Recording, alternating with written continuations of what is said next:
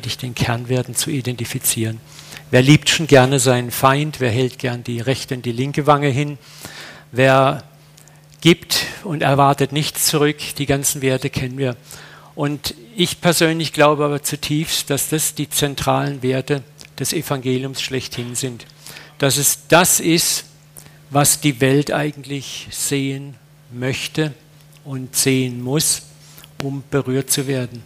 Und das geht nicht darum, man hat aus dem Bergpredigt ja auch ganz schnell ein neues Gesetz gemacht, so das neutestamentliche Gesetz, und das ist einfach blöd. Gesetze können wir niemals halten. Ich sage mal, die Bergpredigt ist Gottes Vorschlag an uns, wie wir richtig leben können. Aber was noch viel schöner ist, in der Bergpredigt spiegelt sich das Wesen Gottes wieder. Gott sagt, so gehe ich mit euch um. Und das ist genau Amen, Corinna. Ich werte das als ein lautes Amen. Äh, so müssen wir die Bergpredigt sehen. Sie ist zunächst mal das Bild, wie Gott mit uns umgeht. Er liebt uns, die wir Feinde sind. Er hält die linke Wange hin in endloser Geduld, wo wir ihm auf die rechte gehauen haben, mit unserer Dummheit manchmal, unserer Doofheit. Ja. Er geht uns immer wieder nach und erwartet nichts zurück, sondern gibt und gibt und gibt. Und wir wollen heute so ein bisschen den Schwerpunkt weiterhin auf das Thema der Feindesliebe legen. Ich möchte gern nochmal diese Kernwerte, mit denen ich heute ein bisschen umgehen möchte, mal projizieren und miteinander lesen. Das ist ein Auszug aus Matthäus 5, 3 bis 12. Selig sind die Sanftmütigen, denn sie werden das Land ererben. Ich glaube nicht, dass es hier nur um geografisches Land geht, sondern um Land im weiteren Sinne, sondern ich glaube auch ganz stark, sie werden Herzen erben, Menschenleben erben, Raum im Leben eines anderen Menschen gewinnen mit Sanftmut. Da werden wir heute sehr stark drauf gucken. Selig sind die Barmherzigen, denn sie werden Barmherzigkeit erlangen. Das ist auch etwas. Barmherzigkeit kostet dich immer etwas. Barmherzigkeit bedeutet, du gibst etwas weg, was kostspielig ist, was nicht einfach ist. Es bedeutet, Gnade zu haben, Nachsicht zu haben, Güte zu haben. Und was Gott uns hier sagt durch Jesus Christus ist, wenn du das tust, wirst du Barmherzigkeit erlangen. Das ist das, was wir auch immer wieder begreifen müssen. Wir leben, unser geistiges Leben findet in einem Kreislauf statt des Gebens und Nehmens. Du bist an einen Fluss angesiedelt. Du wirfst was rein. Ich mag das in den Sprüchen. Wirf dein Brot aufs Wasser und nach langer Zeit kehrt es zu dir zurück egal was du gibst in diesen Fluss des Segens Gottes, der Liebe Gottes, der Gnade Gottes, es kommt zu dir zurück, egal was. Ob das Liebe ist, Geld ist, ob das Freundlichkeit ist, Güte ist, Erbarmen, Vergebung, Gnade. Es kommt früher oder später alles zu dir zurück. Ich bin jetzt bald 61 und bin ja, fast 38 Jahre Christ und ich kann einfach sagen, wenn etwas wahr ist, dann ist das wahr. Es kommt alles alles früher oder später zu dir zurück. Es ist so unglaublich, wie Gott wirkt und du kannst ihn nie übertreffen in dem, was du weggibst. Und ich kann euch nur Mut machen, lasst euch darauf ein, lasst euch darauf ein. Und gleichzeitig bewässerst du die Lebensgärten und Lebenslandschaften anderer Menschen mit dem, was du weggibst. Selig sind die Friedfertigen, denn sie werden Gottes Kinder heißen. Also ich merke es immer wieder gern beim Autofahren, Friedfertigkeit. Ne? Ich habe es in Horems gesagt, ich, Gott sei Dank habe ich mir abgewöhnt, das Einfingerwinken.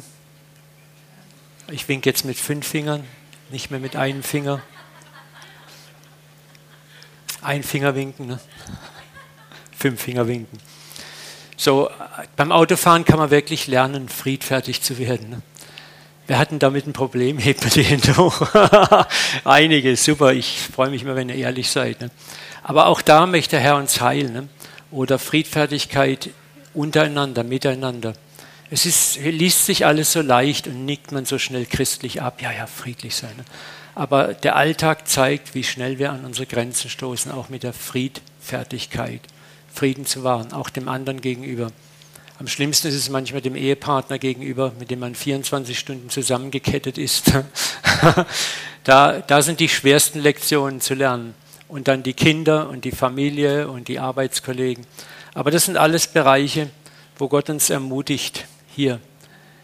Selig sind die Friedfertigen, denn sie werden Gottes Kinder heißen. Das ist die Friedfertigkeit, ist auch ein Wesenszug Gottes. Gott ist kein Kriegsgott, Gott ist kein Trümmergott, er ist ein friedfertiger Gott. Er ist ein Gott des Friedens. Und wenn wir Kinder Gottes heißen, dann strahlen wir etwas vom Wesen Gottes aus. Und das ist das, was Jesus eigentlich abrundet, wo er sagt, daran wird die Welt erkennen, dass ihr meine Nachfolger seid, so ihr Liebe untereinander habt. Untereinander heißt egal wo, gegen jedermann. Und das ist das, was wir der Welt zunehmend schuldig werden. Die Welt ist nicht interessiert an unseren freikirchlichen Doktrinen, an unseren tollen Lehren, an unserer Dogmatik. Die ist alles, hat alles seinen Platz und seine Wichtigkeit, aber je älter ich werde, umso mehr merke ich, das interessiert die Leute nicht so viel. Aber sie sind total berührt, wenn du ihnen in der Liebe Christi begegnest. Und das ist eine ganz andere Dimension. Und dann geht das Herz auf, wenn du ihnen in Sanftmut begegnest, in Güte begegnest. Und Leute beginnen sich zu öffnen. Ich habe das jetzt wieder in Hochimst erlebt, wo nachmittags Leute zu mir herkamen in Scharen und sie breiten ihr Leben vor dir aus. Wirklich intimste Sachen, die du nicht einfach so jemandem sagst. Und jedes Mal ist dann der Satz, ich weiß nicht, warum ich das sage, aber aus dir strahlt so ein Frieden, so eine Güte. Ich habe so eine Sicherheit, spüre ich bei dir. Und ich kann immer wieder nur sagen, das hat mit mir nichts zu tun. Das ist das, was Gott durch jahrelangen Zerbruch in einem selber macht, wo du selber barmherzig, sanftmütig, gnädig wirst. Und das strahlst du aus. Und das ist das Wesen, was Gott in uns kultivieren möchte. Dass wir durch die Welt gehen und Menschen sehen den Vater in dir und werden irgendwie magisch von dir angezogen. Sie können es noch nicht mal erklären, warum, aber sie suchen deine Nähe. Und dann ist es ganz leicht, über Lehre oder über Doktrin oder über die rechte Lehre mal zu sprechen. Aber wir müssen aufhören, damit zuerst anzufangen, sondern erstmal leben. Und da kann uns die Bergpredigt, dass wir uns ein bisschen mehr öffnen, eine Hilfe sein. Hier nochmal unten Matthäus 7, 1 bis 2, richtet nicht, auf das ihr nicht gerichtet werdet. Hey, das fällt mir bis heute noch so schwer. Ich war gestern auf einer Veranstaltung, wo es auch so, so manches gab, wo ich dachte, ah, ah. und dann ist man so in der Versuchung, das zu bekritteln, das so, ja, ich will ja nur mal was sagen. Ne? Aber man ist so schnell im Richten drin. Und das Schöne ist, Jesus sagt, wenn du nicht richtest, wirst du auch nicht gerichtet. Ist eigentlich ein toller Deal. Ne? Ich muss mir dann keine Sorgen machen, dass ich gerichtet werde. Denn mit welcherlei Gericht ihr richtet, werdet ihr, werdet ihr wieder gerichtet. Ne? Wenn wir unbarmherzig, hartherzig richten, dann ist es eine Frage der Zeit, wann das zu uns zurückkommt. Ich möchte nochmal diesen Satz sagen. Wir werden nicht bestraft für unsere Sünden. Wir werden bestraft durch unsere Sünden. Ja, nochmal, wir werden nicht bestraft für unsere Sünden, wir werden bestraft durch unsere Sünden. Wir besorgen das selber sehr effizient. effizient. Gott muss gar nichts machen. Das ist halt auch mit so ein Richte nur genug, hab einen richtenden Geist und das kommt zu dir zurück. Es, es fließt einfach zu dir zurück. Hab einen Geist der Vergebung, der Gnade. Das ist das, was Jesus hier sagt. Mit welchem Maß du messt, misst, wird dir wieder zurückgemessen werden. Es kommt zurück. Gott muss nicht mal den kleinen Finger rühren. Wir besorgen das selber sehr gut. Aber auch den Segen können wir selber besorgen. Ne?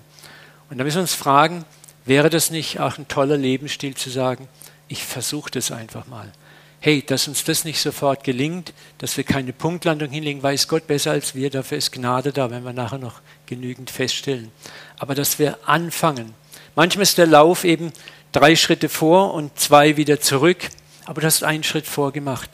Und dann sei nicht traurig, nur einen Schritt geschafft heute, mach weiter. Und nach einer geraumen Zeit wirst du merken, dass du gewachsen bist. Und du freust dich und du wirst begreifen, dass er es ist und nicht du es bist, der es macht. Er vollbringt es in dir, nicht du. Nochmal, ich möchte den Schwerpunkt auf die Feindesliebe legen. Und die Feindesliebe ist also die Art unseres Umgangs mit Menschen, die an uns schuldig geworden sind. Wie gehst du mit denen um, die an dir echt, richtig schuldig geworden sind? Oder die wir nicht leiden können? Ja, denkt mal darüber nach. Also mir fallen gleich ein paar Leute ein, die ich nicht leiden kann. ja. Oder die entgegen unseren eigenen Moral- und Glaubensvorstellungen leben. Da sind wir auch schnell dabei. Ja, der und was der glaubt und was der nicht glaubt und der glaubt nicht so wie ich und der ist nicht in meinem Club. Und da haben wir auch so ein Umgang. Ne? Und Feindesliebe definiert unseren Umgang mit diesen Menschen. Das religiöse Milieu zur Zeit Jesu kannte gegenüber dem vermeintlichen Sünder, dem Verfehler, nur die Muster des Ausgrenzens, der Verurteilung und der scheinbar gerechten Bestrafung. Das war das Milieu, in das Jesus reinkam. Es war alles schön klar sortiert, schwarz-weiß, richtig, falsch. Das Gesetz ist sehr genau und präzise in seinen Beschreibungen, wer ist drin, wer ist draußen. Und Jesus hat diese Welt mächtig durcheinandergewirbelt. Und man dachte damals so in der Masse der Frommen, dass Gott genauso tickt. Und wenn wir ehrlich sind, ist es heute unter uns Christen oft nicht viel anders. Wir haben dieselben Muster des Ausgrenzens, des Verurteilens und der scheinbar Bestrafung. Und das Problem ist, wir glauben, Gott tickt genauso. Und deswegen dürfen wir das auch. Aber die Frage ist, ist Gott wirklich so? Ich äh, finde es immer stärker, die Not aller Religiosität in allen Religionen ist, das wahre Wesen Gottes nicht zu kennen. Das Herz Gottes nicht zu kennen, sondern nur vermeintlich die Vorschriften zu kennen, das Gesetz zu kennen. Und dann interpretieren wir Gott über unsere Brille. Jesus hat das mal sehr wunderbar gesagt, als die Jünger durch ein Kornfeld gingen, dann Ehren ausrauften und sofort wurden sie von den mitfolgenden Gesetzestreuen verurteilt.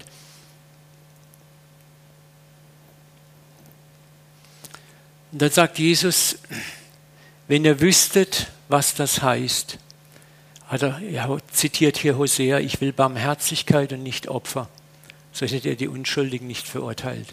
Und vorne dran setzt er diesen Satz, hier ist ein größerer als der Tempel. Ich muss mal ein bisschen Zusammenhang sehen. Was Jesus hier sagt, der ganze Tempeldienst war eigentlich die steingewordene Religion Israels. Und ich staune immer heute noch, wie so viele Christen hoffen, dass der Tempel wieder gebaut wird. Ich halte es für eine Metapher, dass der Tempel wieder gebaut wird. Ich hoffe nicht, dass er wieder gebaut wird, dieses steinerne Gebäude. Jesus spricht davon, es kommt die Zeit, wo er anbetet, weder in Jerusalem noch in Samaria, sondern Gott im Geist und in der Wahrheit. Und was Jesus hier sagt, ist, der Tempel ist eigentlich die steingewordene Religion. Deswegen wollte Gott gar nicht, dass David im Tempel baut. Wisst ihr, die Stiftshütte war ein Ort, was war die Stiftshütte? Die war immer unterwegs. Die war mobil, die war mal hier, mal da, mal dort. Nicht berechenbar. Gott hat bestimmt, wo es hingeht. Der Tempel ist ein fixer Ort. Und Tempel hat immer mit Religiosität zu tun. Religiosität hat immer mit Gesetzen zu tun. Gesetze sind eisern in, Zement und Beton gegossen und fest. Und genau dagegen hat sich Jesus gewandt. Und deswegen sagt er hier auch, ich habe, will Barmherzigkeit und nicht ein Opfer. Ein Opfer hat was mit Gesetz zu tun. Barmherzigkeit ist dieser Fluss, dieses Fließen, dieses, wo du fragen musst. Ich habe es in Hochemst immer wieder auch gesagt, es ist der göttliche Tanz. Der Tempel ist, dass sich man zementiert sich. Die Stiftshütte war der Tanz. Mal sind wir hier, mal sind wir da, mal sind wir hier. Und Gott führt in diesen Tanz. Es ist nie statisch, es ist immer Bewegung. Und echtes geistliches Leben ist nicht statisch. Echtes geistliches Leben, das die Bergpredigt uns anbietet, ist immer in Bewegung. Du musst auch immer wieder fragen, Vater, welches Maß an Gnade ist hier nötig? Wo halte ich hier die Wange hin? Es geht doch nicht darum, pauschal durch die Kaiserstraße zu gehen, hier mit einem Schild, bitte schlag mich und ich halte auch die rechte Wange hin. Ne? Es wird dann mal gern so ins Extrem gezogen. Ne? Darum geht es gar nicht. Es geht darum, zu hören, wo Gott sagt, hey, hier, Jesus hat ja auch gesagt, als sie ihn geschlagen hatten im Verhör, die Soldaten, warum schlägst du mich? Er hat nicht gesagt, hey, hier, bitte, ich bin Jesus, hau mir auf die rechte Wange. Aber es gibt diese Momente, wo wir, wenn wir mit Gott leben, wo Gott sagt, stopp, halt die linke Wange hin und du wirst Früchte ernten. Und es gibt einen Moment, wo er sagt, stopp, sag was dagegen. Wisst ihr, das ist der große Unterschied, wo ich nicht mein Kochbuch habe, wo ich reingucke, sondern ich habe einen Draht nach oben, wo ich immer wieder frage, was ist jetzt dran? Was ist jetzt dran? Was ist jetzt dran? Und das erfordert eine beständige, andauernde Beziehung.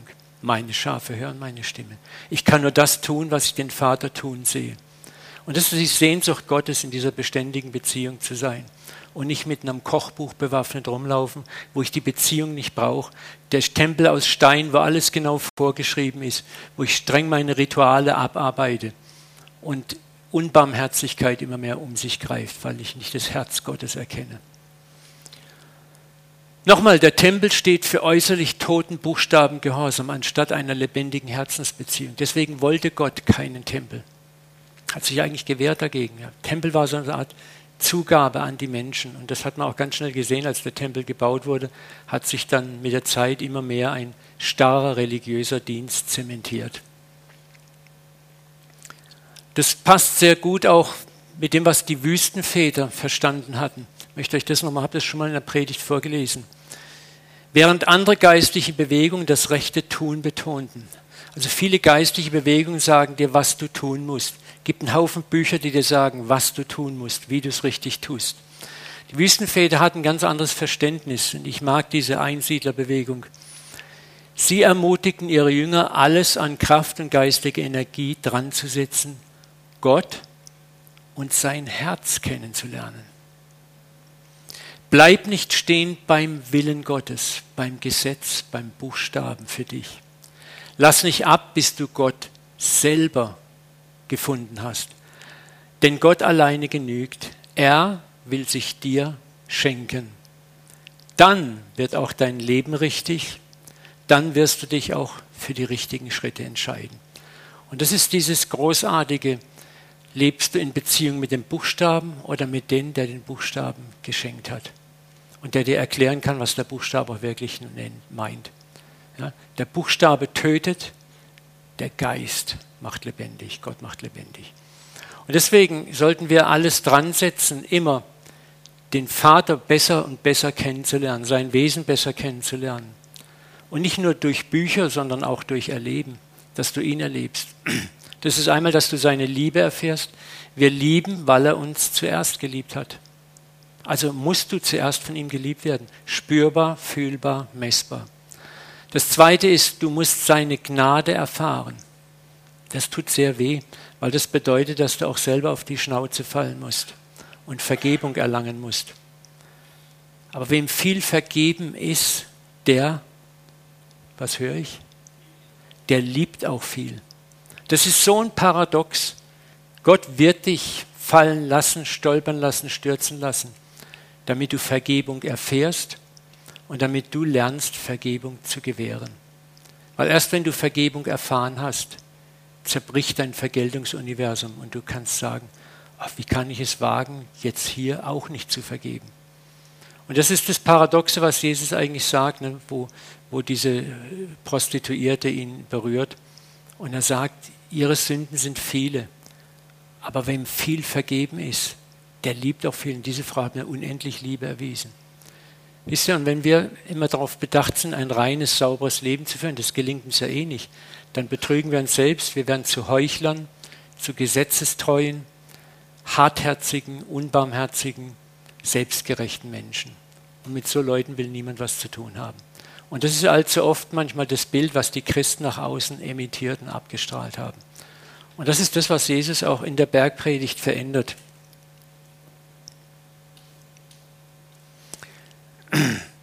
In, in einem Teil der Bergpredigt hat Jesus dieses selbstgerechte Muster auch scharf angegriffen. Wer ist drin, wer ist draußen? Er sagt zum Beispiel, wenn ihr Gesetz spielen wollt, ihr lieben Pharisäer und auch ihr lieben Christen, dann sage ich euch mal, was das Gesetz wirklich bedeutet. Und dann fängt er an mit diesen klaren Ansagen. Wer nur mit den Augen eine Frau als Verheiratete, eine andere Frau oder einen anderen Mann in beiden Richtungen begehrt, Verlangen hat, der hat die Ehe gebrochen. So, das sagt jetzt nicht, zum, um anzuklagen und schlechtes Gewissen zu verbreiten, sondern eigentlich um Betroffenheit auszulösen. Die Betroffenheit hätte dann im Idealfall so aussehen, dass man sagt, oh, puh, da bin ich ja auch betroffen. Dann bin ich ja auch ein Sünder. Dann brauche ich ja auch Gnade. Dann habe ich ja auch keinen Ruhm bei Gott. Dann bin ich genauso schuldig. Ich habe genauso das Steinigen eigentlich im, im strengsten Sinne des Wortes verdient, wie der das getan hat. Oder Jesus sagt, wer nur seinen Bruder beschimpft oder verflucht, gleicht einem Mörder. So, wenn wir das mal nicht so einfach nur nett weglesen, ah ja, Halleluja, sondern das mal ernst nehmen, dann sind wir wahrscheinlich alle miteinander Mörder hier heute Morgen. Wir sind alle miteinander Ehebrecher heute Morgen. Und dann müssen wir sagen, dann brauchen wir auch alle miteinander was? Gnade, weil keiner möchte gesteinigt werden oder umkommen. Und wenn wir dieses Verständnis entwickeln von uns, dass wir alle Gnade brauchen, dann ist der nächste Schritt auch der, wie kann ich einem anderen Gnade verweigern? Ich bin selber gnadenabhängig. Ne? Unser Problem ist, dass wir oft Sünde für uns schön auseinanderkassematugelt haben. Was man getan hat und was man denkt, sind zwei Riesenstiefelunterschiede. Und genau das verneint Jesus absolut. Absolut. Er sagt, die Trennung von Gott fängt hier oben an, nicht mit dem, was du getan hast. Und von daher ist es sehr, sehr wichtig, dass Römer 3,23 sagt, es gibt keinen Unterschied. Alle haben gesündigt und ermangeln des Ruhmes, den sie bei Gott haben sollten. Alle. Und darum werden auch alle gerechtfertigt durch das, was Christus getan hat. Gehen wir nochmal zurück zur Feindesliebe. Dieses Muster des Aufrechnen, Gegenrechnen. Petrus hatte das auch, wie so viele andere von uns, zutiefst verinnerlicht, wo zu Jesus sagt, hey, reicht es, wenn ich meinem Bruder, der an mir sündigt, siebenmal vergebe? Das klingt schon fast wie ein Vorwurf, schon siebenmal ist eigentlich schon fast zu viel. Ne?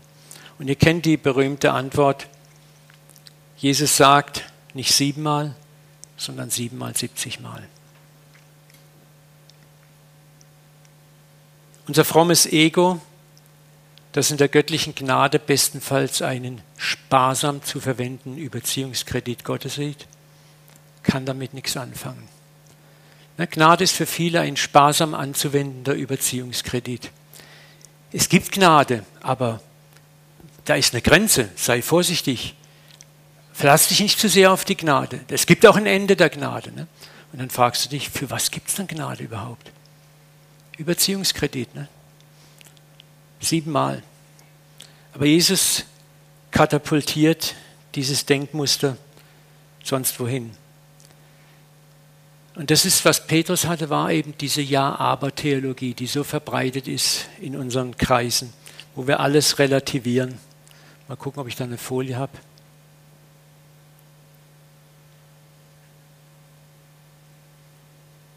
Nee, das lese ich dann mal einfach so vor. Weg, weg. Ja, aber Evangelium heißt zum Beispiel, da ist ein toller Vers. Ja, aber das ist symbolisch gemeint. Noch ein toller Vers. Ja, aber siebenmal, siebzigmal, das könnte ja jeder ausnutzen. Aber. Ja, aber das ist ja keine Freikarte zu sündigen. Und das sind so K.O.-Argumente. Ja, aber. Ja, was gilt denn jetzt? Ja, wir müssen es sauber dosieren und abwägen. Aber Jesus hat klipp und klar gesagt, wenn dein Bruder an dir sündigt und er kommt und er bittet um Vergebung, dann vergib ihm.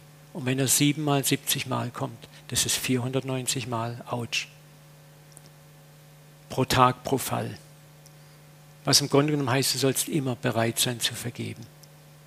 Das ist die Bergpredigt. Sorry, ich habe sie nicht geschrieben. Aber das, ist, das kannst du nur verstehen, wenn du jetzt den Umkehrschluss verstehst. Das ist exakt die Gnade, die Gott mit dir hat. Siebenmal, siebzigmal. So oft du kommst, vergibt er dir. Immer wieder, immer wieder. Und wenn du es nicht glaubst, dann liest man im Alten Testament ein bisschen bei den Propheten. Es ist für mich so krass, das Alte Testament wird immer so negativ hingestellt, das ist so voller Gnade, wo Gott immer wieder Israel ansagt, du hast deinen Bund zigfach gebrochen, ich werde zu meinem Bund stehen. Immer wieder liest im Alten Testament, dass Gottes Bund mit Israel nicht bilateral war, sondern unilateral. Gott sagt, ich weiß, dass du ihn gebrochen hast, aber ich stehe zu meinem Bund. Ich werde dir vergeben, ich werde alles vergeben, ich werde alles wegwaschen von dir. Ich werde das neue Herz in dich hineingeben, den neuen Geist nicht hineingeben. Wisst ihr, wenn wir dieses Maß an Gnade verstanden haben, für uns selber auch beansprucht haben, dann kannst du nicht mehr anders, als deinem Nächsten auch zu vergeben. Und darum geht es. Stell dich mal vor, wir würden dieses Leben leben. Und die Angst, die wir haben, ist oft immer, ja, aber wenn ich ausgenutzt werde, wenn meine Gnade ausgenutzt wird, wenn ich der Depp bin, der Arsch bin. Ne? Äh, ja, klar. Aber das ist dann der Punkt, glaubst du, vertraust du, vertraust du, dass Gottes Verheißung wahr ist, dass was, wenn du dein Brot der Gnade aufs Wasser wirfst, dass es zu dir zurückkommt, dass die Gnade zurückkommt, dass er dann die Verantwortung übernimmt und dafür sorgt, dass du eben nicht verarscht wirst, dass du nicht ausgenutzt wirst, dass du für dein Ausnutzen, was vielleicht zeitweilig durchaus passieren kann, großen Lohn empfangen wirst. Und ich sage dir nicht aus dem Himmel, hier, hier, hier. Gott ist ein Gott des Hier und Jetzt. Lass dich niemals vertrösten auf den Himmel, sondern jetzt. Erwarte, dass er dir jetzt und hier begegnet. Er weiß, dass du es brauchst. Und auch da, wo du vergibst über dein Können hinweg, weiß er, dass du dafür auch Gnade wieder zurückempfangen musst, für dich spürbar, wo du merkst, wow, das funktioniert, das funktioniert. Wisst ihr, das ist das, was wir der Welt schuldig sind, was die Welt eigentlich nicht sieht. Die Welt sieht, was wir glauben, theoretisch glauben und womit wir uns gerne absetzen. Und vor der Welt haben wir so ein paar üble Sünden, die wir ja nicht machen. Ne? Aber ansonsten sind wir, wenn wir ehrlich sind, kein Deut besser als die Welt. Und da können wir uns nicht absetzen, sondern da können wir ein wohltuendes Bild des zerbrochenen Andersseins der Welt geben. Wo die Welt schon unsere Zerbrochenheit sieht, aber sieht, wie wir damit umgehen, wie wir vergeben und Vergebung auch empfangen. Ne? Wir sind nicht die Eisheiligen, sondern wir sind die Heiligen, die genauso gebrochen sind, die Vergebung brauchen, aber die auch Vergebung geben. Und dann passiert, wenn das passiert, passiert das, was Jesus sagt, daran wird die Welt erkennen, dass ihr meine Nachfolger seid, so ihr untereinander Liebe habt.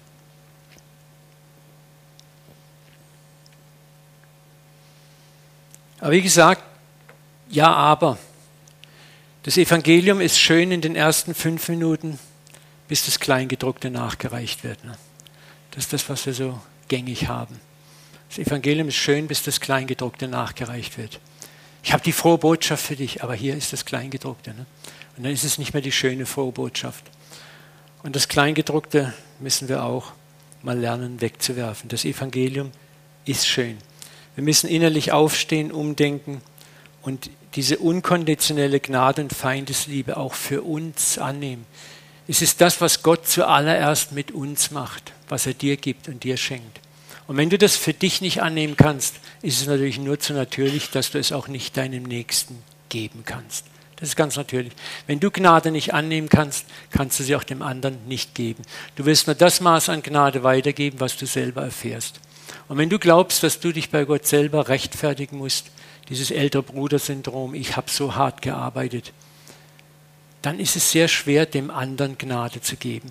Aber wenn du dir deiner Schuld mehr als schmerzlich bewusst wirst und wenn du Gnade bewusst erfährst, dann kannst du gar nicht anders. Dann geierst du richtig danach, wo kann ich gnädig sein? Wisst ihr, und durch Gnade werden wir andere Leben transformieren. Menschen, die so hart sind, die so zerbrochen sind, werden wir durch Gnade, durch Barmherzigkeit, durch Sanftmut und Güte transformieren. Lesen wir mal, wie Jesus selber sich beschreibt und damit auch das Wesen Gottes und auch seinen Umgang mit den zerbrochenen Menschen definiert.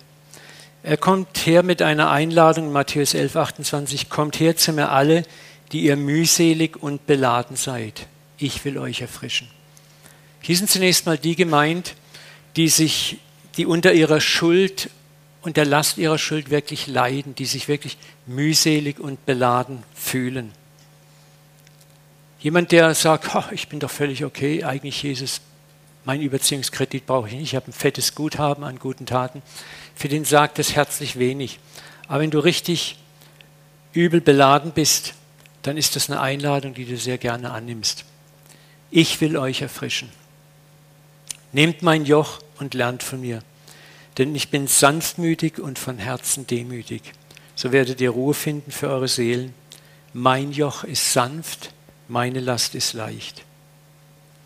Nochmal, hier sind zunächst die eingeladen, die unter ihrer Schuld leiden, ihre Last spüren, spüren, die sich mühselig und beladen fühlen durch ihr moralisches Versagen.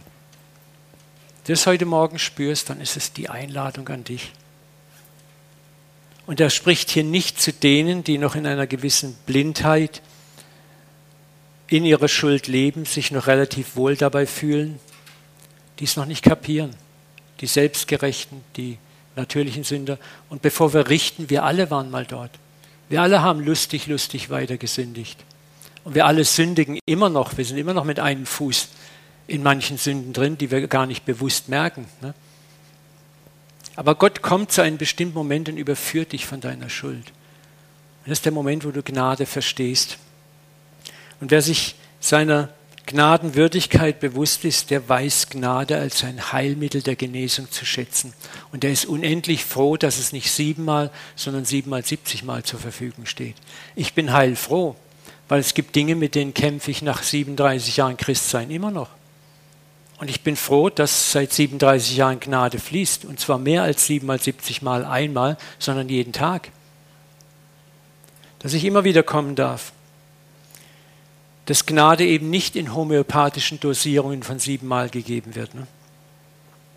Und Heilwerden ist ein oft langer Prozess. Gott hat mit dir Geduld. Und so sollst du auch Geduld haben mit deinem Nächsten. Das ist, was Jesus sagt, wegen der Härte eures Herzens. Das ist unser Problem, die Härtigkeit unseres Herzens. Dieser Mangel an Gnade. Ich habe ein Recht auf. Ich will mein Recht haben. Der hat und jetzt ist genug. Sei froh, dass Gott nicht so denkt über dich. Das ist nicht sein Wesen. Und er wünscht sich so sehr, dass wir so miteinander umgehen. Gnadenvoll. Erbarmend. Ja, und am Anfang kommst du dir vielleicht ausgenutzt vor, siehst du vielleicht keine Resultate. Aber jetzt mal ganz ehrlich, wie schnell sieht Gott bei dir Resultate? Wie oft hast du gesagt, vergib mir? Und nur um nächsten Tag wieder denselben Scheiß zu machen. Und du kommst wieder, vergib mir. Und Gott sagt, ja, ich vergib dir. Ich, vergebe, ich weiß, dass es Zeit braucht.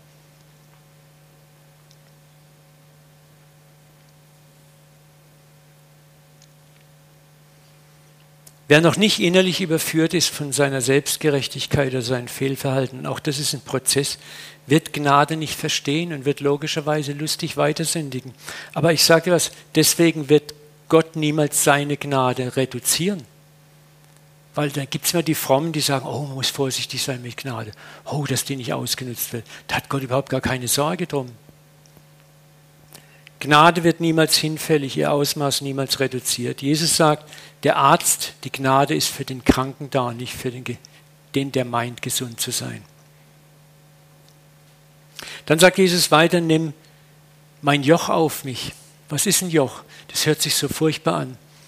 Aber ein Joch ist eigentlich etwas, hier haben wir so ein menschliches Joch, so ein Stück Holz, was dir hilft, schwere Lasten leichter zu tragen. Ein Joch ist was sehr Positives. Es erleichtert das Tragen von Lasten.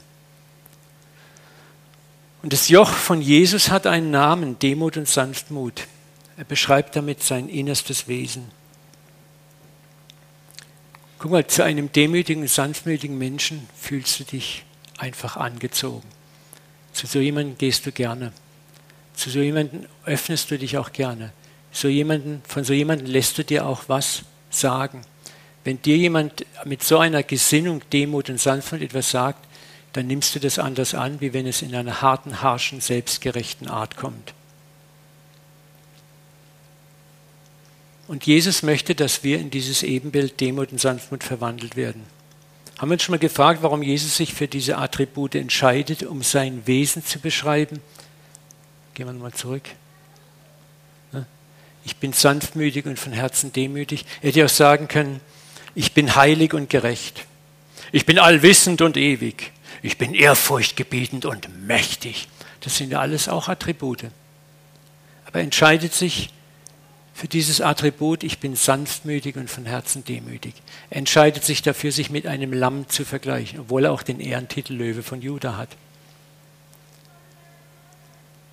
Schauen wir da mal ein bisschen drauf, was Sanftmut und Demut bewirken. Ich möchte nochmal, ich habe das schon mal gehabt von Anselm Grün, nochmal dieses Zitat über Sanftmut. Ich finde es so, es berührt mich so und ich lese es immer wieder mal durch und bin da noch so am Lernen.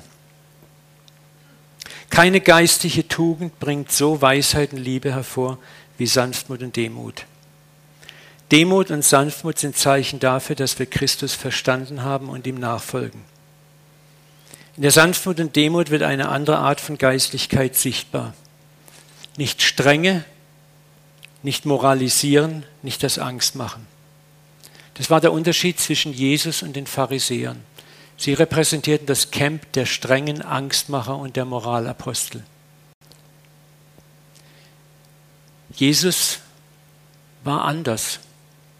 Er hat die Sünde nicht gut geheißen, aber den Sünder auch nicht pauschal erstmal verdammt, sondern hat ihm eigentlich seinen Wert gezeigt, den er wirklich noch hat bei Gott. Ein sanftmütiger und demütiger Mensch ist anziehend für viele. Das ist das, was wir in den Geschichten um Jesus herum immer wieder sehen. Das heißt, Sünder folgten ihm in Scharen nach. Warum? Weil sein Wesen attraktiv und anziehend war. Es war klar, dass er kein Sünder war. Es war klar, dass er nicht sagt, hey, Gaunern, Betrügen, Lügen, Prostitution, Abzocken ist super okay. Die wussten alle, dass das nicht richtig ist. Aber da war einer, der ihnen nicht sagte, ändere dich erstmal und dann gebe ich mich mit dir ab. Sondern der eigentlich sagte, weißt du, eigentlich bist du das nicht. Und in dir ist noch so viel Gold, dass ich mit dir Gemeinschaft haben möchte, dass ich dich annehme, dass ich dich als Freund akzeptiere, dass ich Gemeinschaft mit dir haben möchte. Und das ist Sanftmut, das ist Demut. Dazu gehört Mut. Aber das hat die Menschen transformiert. Denkt mal immer wieder an diesen Zachäus, ne? Der ohne ein moralisierendes Wort sein Leben radikal auf den Kopf stellt. Das ist das, was wir erleben werden, wenn wir mit Menschen zusammen sind in Demut und Sanftmut. Die Menschen wissen von ganz alleine, wo ihre Schwächen und Fehler sind. Das weißt du auch. Und es hilft dir nichts, wenn jemand mit dem Finger richtig schön deine Wunde bohrt und mit ein paar tollen Ratschlägen kommt, so moralischen Ratschlägen. Und noch ein bisschen Drohung obendrauf. Ne? Aber wenn da Liebe ist, Verständnis und Güte, dann zerbricht was in dir. Und das war Jesu Wesen. Ein sanftmütiger Mensch ist anziehend für viele. Er muss Andersdenkende nicht von seiner Rechtgläubigkeit überzeugen. Er hat es nicht nötig, verkrampft zu missionieren. Wenn du so lebst, musst du nicht verkrampft das ganze Programm in jemanden reinstopfen. Sondern wenn du dieses Leben lebst, werden Menschen von ganz alleine fragen, was definiert dein Glauben? Was ist dein Gott? Wer ist dein Gott? Was möchte dein Gott? Wieso glaubst du so und so? Das heißt, Leute holen es ab und ich muss es nicht über sie drüber stülpen, in sie reindrücken, so, okay, ich habe jetzt zehn Minuten Zeit und dann so viel vom Evangelium, von den Dogmen rein, wie nur geht. Ne? Ich habe das so oft erlebt. Seine Sanftmut ist Zeugnis für Christus genug. Menschen sehen Christus in dir, wenn du sanftmütig und demütig bist. Und die Fragen kommen von ganz alleine. Und dann haben deine Antworten ganz anderen Charakter, weil sie vorher etwas gesehen und geschmeckt haben. Wer einer solchen demütigen Sanftmut begegnet, begegnet Christus in ihm und wird ihn darin erkennen. Und das ist der Satz, den, der unser aller Satz werden muss. Wer mich sieht, sieht den Vater. Wer dich sieht, soll den Vater sehen, auch in deiner Zerbrochenheit. Gott scheint aus, gerade aus deiner Zerbrochenheit zu den Menschen. Und je mehr du dir dessen bewusst wirst, umso mehr kann er aus dir strahlen. Und Menschen sehen Gott in dir. Und wenn sie Gott sehen, sehen sie die Liebe, Güte, Freundlichkeit und Erbarmen. Und das löst einen Hunger aus. Menschen werden deine Nähe suchen, sie werden fragen, wer bist du, was definiert dich, was macht dich aus?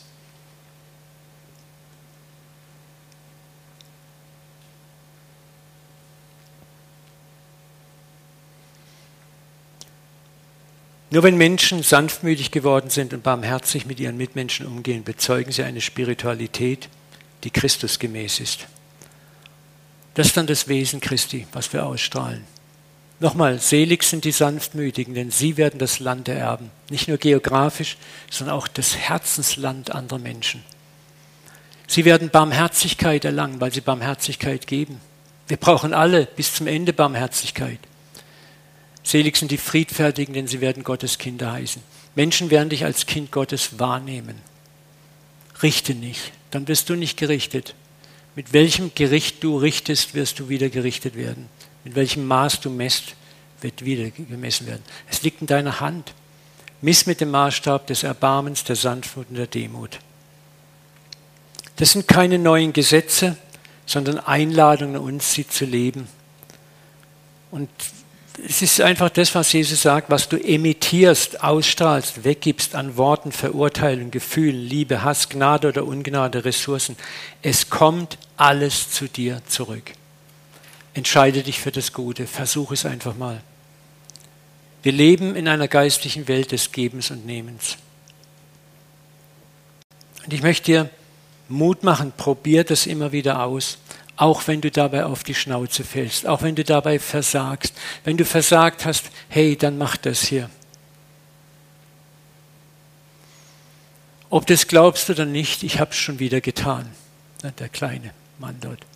Genau die gleiche Sünde wie letzte Woche, nur schlimmer. Du hast sicher gedacht, ich hätte Fortschritte gemacht. Aber nein, kein einziges meiner Versprechen habe ich gehalten. Kennst du das? Jetzt, wie geht's weiter? Mein Sohn, meine Tochter. Dein Eingeständnis ist genau das, worauf es mir ankommt. Mehr will er gar nicht. Wenn wir unsere Schuld bekennen, ist er treu und gerecht. Ich freue mich, dass du immer wieder zurückkommst, egal wie sehr du versagt hast. Siebenmal, siebzig Mal steck dir eine Blume ins Knopfloch und mach dich wieder auf dem Weg. Aufstehen, Krone gerade rücken, weitergehen. Hinfallen, aufstehen, Krone gerade rücken, weitergehen. Hinfallen, aufstehen, Krone gerade rücken, weitergehen. Und ich dachte schon, er redet nicht mehr mit mir. Amen. Solange du lebst in diesem Körper, wirst du Gold und Asche sein. Du bist Gold und du bist Asche und Gott weiß das. Und er liebt beides in dir. Und für die Asche hat er schon längst Vorsorge getroffen. Der das gute Werk in dir angefangen hat, der wird es auch perfekt vollenden. Ich möchte euch nochmal zum Abschluss nochmal in eine der Weisheiten der Wüstenväter hineinführen. Und wie gesagt, es war eine Einsiedlerbewegung, die ist im vierten Jahrhundert entstanden, die gibt es auch heute noch zum Teil. Als das Christentum Staatsreligion wurde und immer mehr säkularisiert war, sind viele Christen in die Wüste gezogen, weil sie einfach anders leben wollten. Und das waren aber interessanterweise nicht so idiotische äh, Erminiten, die dann irgendwie gesponnen haben, sondern es waren unglaubliche Herzensmenschen. Es kam eine unglaubliche Herzensweisheit aus den Wüstenvätern raus. Und ich möchte euch mal zitieren, wie sie Demut und Sanftmut verstanden haben. Jetzt habe ich falsch geklickt.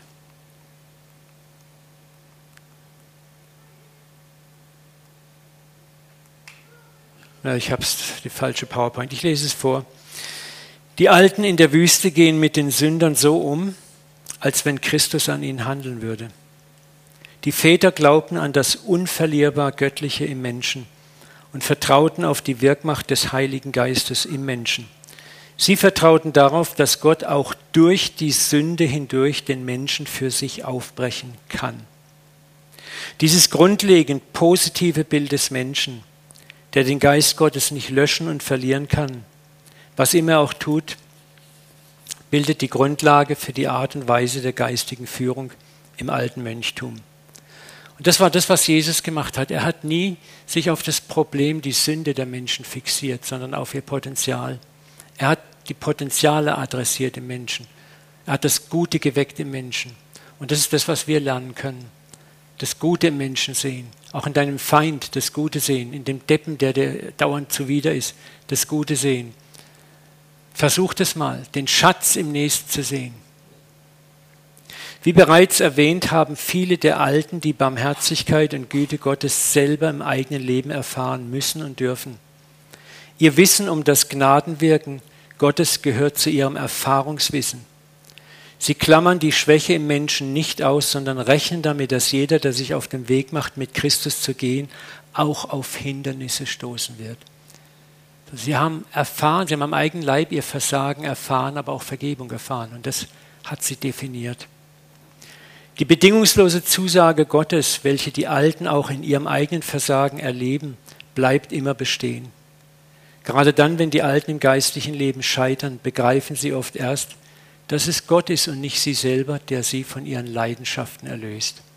Das ist das, warum du hinfällst und hinfällst, weil Gott dir zeigen möchte, nicht du baust das geistige Haus, ich baue dir dein Haus. Ich heilige dich, ich vollende dich. Ohnmacht. Dieses Wissen um das bedingungslose Angenommensein lässt die Asketen und Asketinnen auf die Güte Gottes völlig vertrauen, der den Menschen auch in seiner Hinfälligkeit in Gold und Asche annimmt. Gott offenbarte sich ihnen nicht, in der, nicht neben der Wirklichkeit des Lebens, also in frommen theoretischen Lehren, sondern gerade in der Hinfälligkeit des Lebens. Gerade im Versagen haben sie Gott erlebt. Die Altväter und Altmütter sind sanftmütig geworden, weil sie ihre Schattenseiten gesehen haben, ihrer eigenen Ohnmacht begegnet sind und darin Gottes Barmherzigkeit und Sanftmut für sich erfahren haben. Nochmal, du wirst sanftmütig, wenn du deine eigenen Schatten erkannt hast, deiner eigenen Ohnmacht begegnet bist und darin Gottes Gnade erfahren hast. Dann kannst du nicht mehr anders als dem anderen auch vergeben. Sanftmut ist daher für sie der Ausdruck der Erfahrung, dass Gott den Menschen auch in seiner Schuld noch liebt und durch seinen sanften Geist immer wieder neu aufrichtet, wenn er gefallen ist. Und das ist das, warum wir paradoxerweise immer wieder fallen, um Gnade für uns selber bewusst zu erfahren, bis unser Vergeltungsuniversum zusammenbricht und wir gar nicht anders können, als dem anderen auch Gnade zu geben. Wem viel vergeben ist, der liebt auch viel. C.G. Jung hat mal gesagt, where we stumble we and fall, we find pure gold. Wo wir hinfallen und stolpern, finden wir pures Gold. Denk mal daran, wo, wo, wo du Sünden hast, Probleme hast, Charakterschwächen hast, mit denen du immer noch kämpfst und hinfliegst. Guck mal genau hin. Da findest du pures Gold. Wir haben gestern einen Film gesehen, krass, der hieß Versteckte Schönheit. Der hat uns so tief berührt. Und das ist das, was augenscheinlich so paradox anmutet. Sünde, keiner will sündigen. Aber Gott sagt, gerade da findest du pures Gold. Pures Gold. Nämlich die Gnade der Vergebung, die Gnade der Barmherzigkeit mit anderen, die Gnade eines völlig von innen heraus transformierten Lebens, die Gnade eines Gehorsams, der nicht mehr von Angst motiviert ist, sondern aus äußerster Dankbarkeit dem Gott gegenüber, der so unendlich gnädig mit dir umgeht.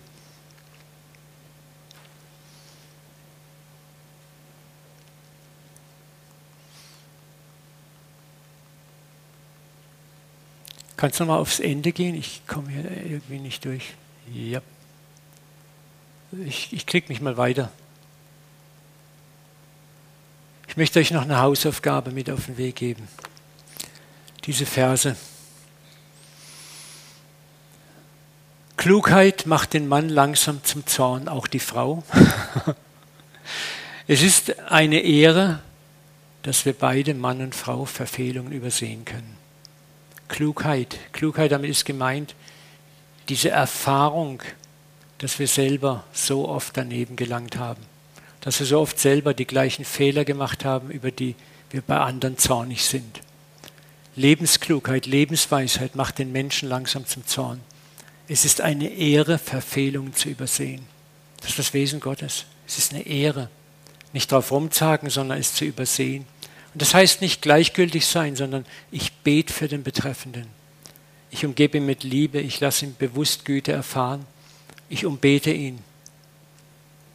Ein Mann, der seinen Zorn, auch eine Frau, oder sagen wir besser mal hier, ein Mensch, der seinen Zorn nicht zurückhalten kann, ist wie eine Stadt ohne Mauern. Zorn ist immer schlecht, auch wenn er gerechtfertigt ist. Er macht dich offen, dass auch Negatives in dich zurück reinkommen kann. Sprüche 22, 24, geselle dich nicht zum Zornigen und halte dich nicht zu einem wütenden Menschen. Du könntest auf seinen Weg geraten, dich selbst zu Fall bringen. Das ist oft manchmal, wo ich merke, man sitzt in einer Gruppe zusammen und dann wird über diese scheiß Regierung gewettert und über die blöden die und die doofen das und dies ist alles so schlimm und das. Und wenn du nicht aufpasst, bist du mittendrin in diesem Negativ-Trend und Trip. Und das ist auch etwas, wo wir sagen, da machen wir nicht mehr mit, nicht so selbstgerecht, ja, das ist mir zu niveaulos, sondern wo wir vielleicht einfach sogar in so einer Konversation was Positives einbringen, positive Erfahrungen einbringen, Stimmungsveränderer werden, ne? aber nicht ins da reinziehen lassen. Ein zorniger Mensch richtet Zank an, ein geduldiger aber stillt den Streit. Geduld, ne? Geduld ist aus Zeit, Sanftmut, Demut. Und zur Sanftmut und Demut gehört echt Mut, sonst wäre es kein Mut. Ich möchte noch mit uns beten. Vater, das war so viel und so intensiv. Und ich möchte jetzt einfach bitten, dass du durch deinen guten Heiligen Geist unser Herz anrührst. Vater, ich bete, dass du dein Wort, und es ist dein Wort in unseren Herzen, in den Portionen und Dimensionen lebendig machst, wie wir es gerade im Moment ertragen und tragen können. Ich bete, dass du jeden mit einem kleinen ja, Schnipsel aus deinem Wort beschenkst, dass wir etwas neu ausprobieren diese Woche von dem, was wir gehört und vielleicht auch gelernt haben. Papa, du bist derjenige, der auch dieses Wort in unseren Herzensboden hineindrücken muss, es bewässern, begießen und Wurzel schlagen lassen muss. Und wir bitten dich jetzt inständig darum, lass dein Wort in uns wachsen, das wir gehört haben. Mach uns zu sanftmütigen und demütigen Menschen. Lass uns Demut und Sanftmut und Feindesliebe in dieser Woche mal ganz konkret ausprobieren können. Ich segne euch mit ganz konkreten Herausforderungen, die ihr tragen könnt, die ihr ertragen könnt. Gott verlangt von dir keinen Heroismus, der über deine Möglichkeiten hinausgeht. Er wird dir das geben, was du tragen kannst. Aber geh in das rein, geh in das rein, geh erste kleine Schritte. Vater, und ich bete auch in dieser Woche schon um eine erste Ernte. Vater, wir müssen sehen, wie Prinzipien, geistliche Prinzipien auch funktionieren. Wir müssen die Frucht sehen. Und ich bete, dass ihr auch Früchte seht in dieser Woche. Früchte in euren Ehen, in euren Kindesbeziehungen, in euren Nachbarschaftsbeziehungen, in euren Verwandtschaften, in euren Geschäftsbeziehungen, wo immer ihr angesiedelt seid, an der Uni, in den Schulen, dass ihr Früchte seht, Früchte der Sanftmut, der Demut, des Erbarmens, der Feindesliebe. Vater, setz es frei und dass wir vielleicht in den nächsten Wochen hier auch einfach Zeugnisse haben, die ermutigen. Ich bete, dass wir als Gemeinde immer tiefer in dieses Wesen hineingeführt werden. Vater, dass hier auch ein Ort entsteht, wo Menschen reinkommen und laufen in deine Liebe rein und spüren das auch. Danke für deine Güte, für dein Erbarmen, dass du so anders bist, der so andere, gnädige, barmherzige Gott, der voller Langmut und voller Sanftmut ist mit uns. Danke, Vater. Wir wollen dich so gerne beschenken, Vater, dass wir es dir gleich tun. In Jesu Namen segne ich euch. Amen. Amen. Amen. Danke für eure Aufmerksamkeit. Danke.